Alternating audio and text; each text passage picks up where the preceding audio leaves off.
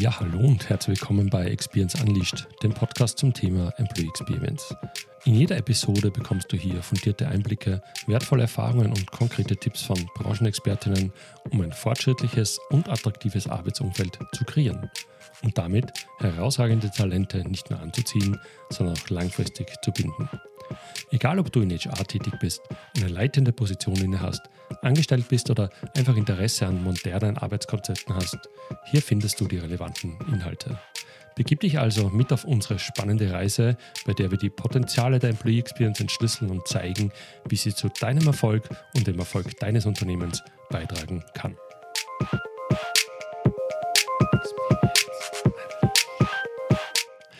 Ja, ein herzlich willkommen und Dankeschön, dass du heute zuhörst.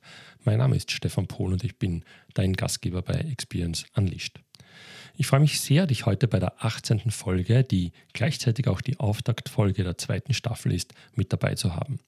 Und äh, welches Thema würde sich besser für die Staffelpremiere eignen als der Employee Experience Summit 2023? In sieben kurzen Kapiteln möchte ich mit dir die wesentlichen Impulse und Gedanken teilen, die ich vom Summit mitgenommen habe. Bevor wir loslegen, noch ganz kurz in eigener Sache. Wenn dir der Podcast gefällt, gib ihm bitte eine positive Bewertung auf der Podcast-Plattform deiner Wahl. Das hilft mir nicht nur, ein größeres Publikum zu erreichen, sondern zeigt mir auch, dass Experience Unleashed und ich auf dem richtigen Weg sind. Danke dafür und los geht's mit der heutigen Folge. Kapitel 1 Unternehmen und Wachstum. Max Lammer hat in seiner Keynote beleuchtet, äh, ja, wie die Wachstumsambitionen von Unternehmen äh, und die Herausforderungen, ein attraktiver Arbeitgeber zu sein, zusammenpassen müssen. Und äh, er hat uns die Frage gestellt, wer hat eigentlich überhaupt Wachstumsziele? Ganz viele Hände sind nach oben gegangen. Und die zweite Frage, wer denkt, dass ein Unternehmen ein attraktiver Arbeitgeber ist? Wieder ganz viele Hände nach oben gegangen, gar nicht anders erwartet. Äh, interessanterweise sein Kommentar sehen wir, also die Personalverantwortlichen, diese Frage sehr oft positiver als beispielsweise die CIOs eines Unternehmens. Und das Kernproblem unserer Zeit ist, die Unternehmen möchten wachsen. Sie benötigen dazu, Klammer, immer noch und aus meiner Sicht auch noch recht lange Menschen. Aber qualifizierte Mitarbeiterinnen und Mitarbeiter sind immer mehr Mangelware. Da drängt sich die Frage auf, wie viele der anfallenden Aufgaben können wir durch Technologie wie künstliche Intelligenzen, Automatisierung oder Digitalisierung äh, abdecken. Und äh, dazu ist die erschreckende Statistik des Jahres 2023 von der New Work SE, dass 46 Prozent der Menschen in Österreich auch bereit sind, den Job zu wechseln. Und da kommt natürlich äh, die Wichtigkeit der Mitarbeiterbindung ins Spiel und dass es dabei nicht nur um monetäre Anreize geht, wurde auch ganz klar kommuniziert. Was sind also meine Learnings, beziehungsweise die auch von Max präsentierten Learnings dieser Keynote? Äh, Nummer eins, äh, Employee Experience ist kein HR-Projekt, zumindest nicht ausschließlich ein HR-Projekt. Nummer zwei, Bindung an sich hat nichts mit Zufriedenheit zu tun. Nummer drei, nicht den dritten Schritt vor dem ersten machen, äh, das sogenannte Action Bias, hier einfach ganz schnell mal loszuschießen, das Ding lieber strukturierter angehen. Nummer vier, wir als Unternehmen machen das nicht nur aus Nettigkeit, nicht nur weil wir ein Corporate Disneyland sein wollen, es hat ganz klar auch Vorteile in der Produktivität im Ergebnis. Und Nummer fünf, das Zitat Document, don't create als Basis für alles andere, also für eine Employer Brand, für eine tolle Arbeitgebermarke etc. Kapitel 2. Die Bedeutung von Feelgood-Momenten. Julia Kaufmann und Markus Couch von ACB haben über die tiefergehende Bedeutung von Feelgood-Momenten gesprochen und wie diese in Unternehmen geschaffen werden können. Ähm, interessanterweise sind diese Momente nicht die üblichen Benefits, die Unternehmen anbieten. Es sind Augenblicke, in denen man sich erfüllt fühlt, in denen man spürt, dass man einen Unterschied macht. Und um solche Momente zu schaffen, bedarf es einerseits Mut und auch das richtige Führungsverhalten. Eine Studie von People Lab, die zitiert wurde, zeigt, dass 80 Prozent der Mitarbeitenden genau das vermissen. Also, wie können Führungskräfte dazu beitragen, solche Momente zu schaffen und eine positive Arbeitsumgebung zu fördern? Erster Punkt, ähm, eigentlich sind es drei, ist das Thema Eigenverantwortung, fordern und fördern. selbst Vorbild sein und vorleben, eine Vision haben und den Mitarbeitenden und den Kollegen vertrauen. Und der zweite Bereich ist das Thema Spezialisierungen in den Hintergrund rücken lassen und Mitarbeiter enablen, Dinge zu tun und idealerweise auch innovativ und kreativ zu tun. Last but not least die drei Takeaways. Äh, Nummer eins, ein bisschen FOMO, Fear of Missing Out, kann nicht schaden. Nummer zwei, kein gut ohne Führungskräfte. Und Nummer drei, den Menschen nicht aus den Augen verlieren. Kapitel 3, hybride Meetingkultur. Lisa Rie von Bubble hat einen Einblick in äh, die Welt der hybriden Meetings gegeben, wie sie sowohl produktiv als auch inklusiv gestaltet werden können. Ähm, hier wird es für alle interessant, die viel Zeit in Meetings verbringen. Äh, virtuelle Hände hoch. Ich denke, da werden auch viele hochgehen. Und die Lisa Rie von Bubble hat uns hier auch eine recht alarmierende Statistik präsentiert. Ganz neu ist es wahrscheinlich auch nicht, wenn wir ähm, mit uns ehrlich sind, dass 35 Prozent unserer Meetings irrelevant sind und de facto allein in Deutschland den Unternehmen im Jahr Milliarden kosten. Aber es geht nicht nur um Geld, sondern es geht auch um die psychologischen Kosten unproduktiver Meetings für die Mitarbeitenden.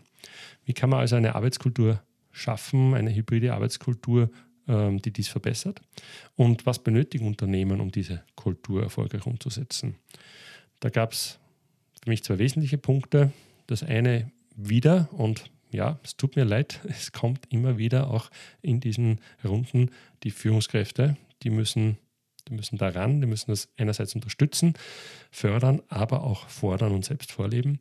Und Nummer zwei, eine offene Unternehmenskultur overall, die sich mit dem Thema auch tatsächlich ernsthaft auseinandersetzen will.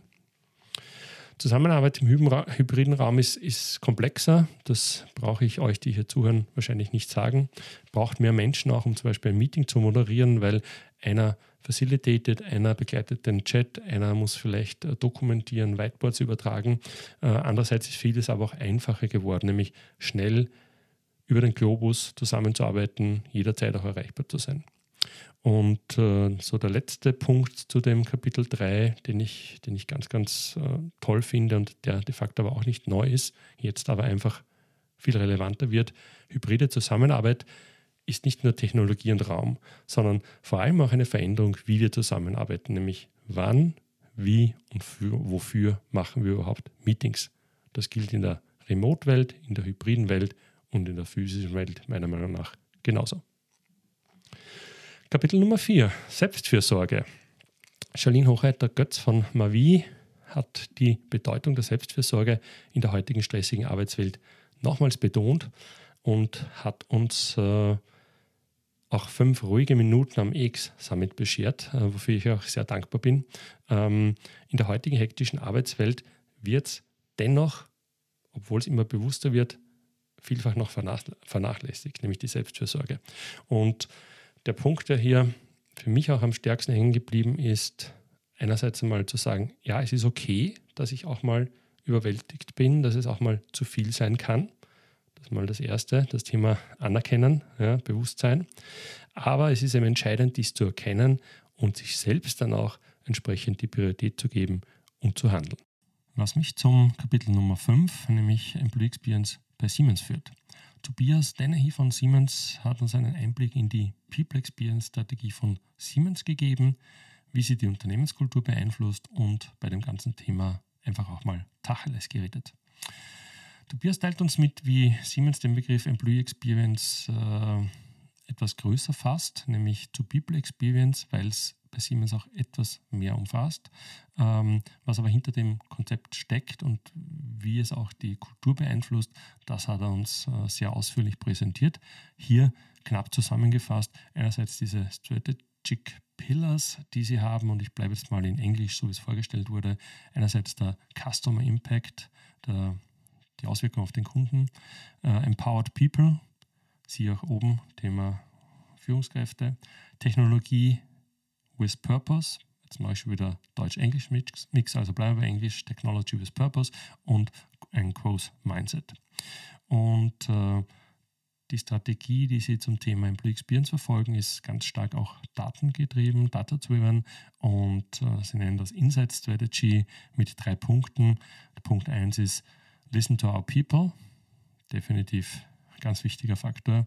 Punkt 2 Empower the Organization und drittens Inspire Change. Wer da gern mehr wissen will, weil es da wirklich ganz, ganz viel Content gab, auch zu den äh, Moment That Matters, die sie messen und sich anschauen etc., dem kann ich nur empfehlen, mit Tobias mal sich auf LinkedIn beispielsweise zu vernetzen und Kontakt aufzunehmen. Sicher eine ganz, ganz tolle Quelle zu dem Thema. Vorletztes Kapitel Nummer 6, künstliche Intelligenz und Social Recruiting. Ja, wieder mal Davarin Baruccia zeigt, wie künstliche Intelligenz und Social Media die Art und Weise verändern kann und wird, wie Unternehmen Talente anziehen. Und äh, wie die künstliche Intelligenz und Social Media Plattformen wie beispielsweise LinkedIn den Rekrutierungsprozess beeinflussen, wie Unternehmen diesen Trend nutzen können, um die besten Talente anzulocken. Da gab es erstens mal über Fakten, nämlich dass ein durchschnittliches LinkedIn-Netzwerk im deutschsprachigen Raum rund 200 bis 500 Kontakte groß ist davon wiederum aber nur ein bis fünf Prozent überhaupt posten. Das, und das werden viele von euch schon wissen, Personen im Ranking in der Wertung bei LinkedIn vor Organisationen in der Relevanz bevorzugt haben, also auch mehr Reichweite bekommen.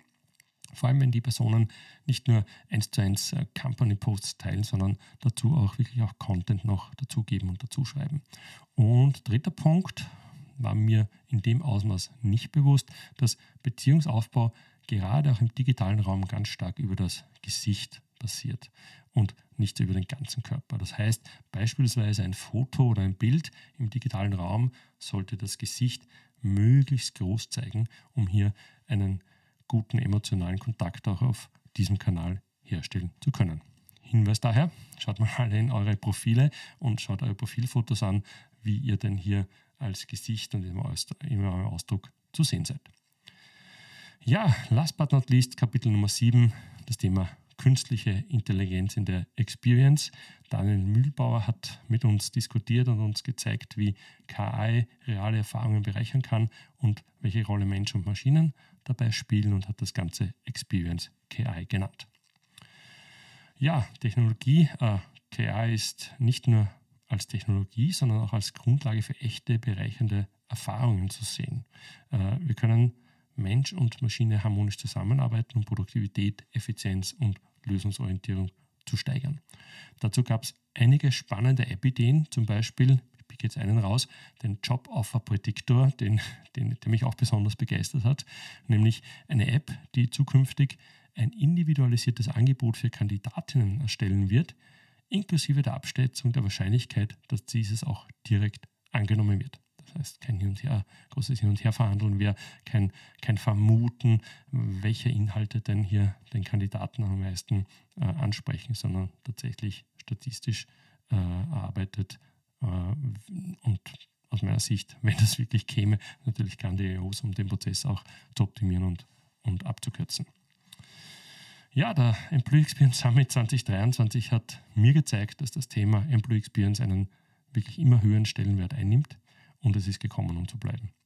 Die Unternehmen müssen und äh, machen auch mehr denn je äh, dazu, dass sie die Bedürfnisse ihrer Mitarbeiter verstehen und ihnen ein positives Arbeitsumfeld bieten. Ja, und er hat gezeigt, welche tolle Community sich dem Thema gerade hier in Österreich annimmt. Wenn du also nicht am Employee Summit warst, noch nicht, dann nimm das unbedingt auf deine Agenda für 2024. Ich jedenfalls würde mich sehr freuen, wenn auch wir uns nächstes Jahr dort treffen würden. Vielen Dank, dass du heute wieder bei Experience Unleashed dabei warst. Wenn dir die Inhalte gefallen haben, würde ich mich riesig über dein Feedback freuen und lass mich dabei gerne auch gleich wissen, welche Themen du dir für zukünftige Folgen wünschst. Unter www.experience-unleashed.com kannst du mit mir Kontakt aufnehmen und auch den Blogpost zum Podcast nachlesen. Und wenn du glaubst, dass Freunde, Kolleginnen oder Bekannte von unseren Themen profitieren könnten, empfehle den Podcast gerne weiter. Dafür sage ich Danke, wünsche euch alles Gute, bleibt gesund und bis zur nächsten Folge.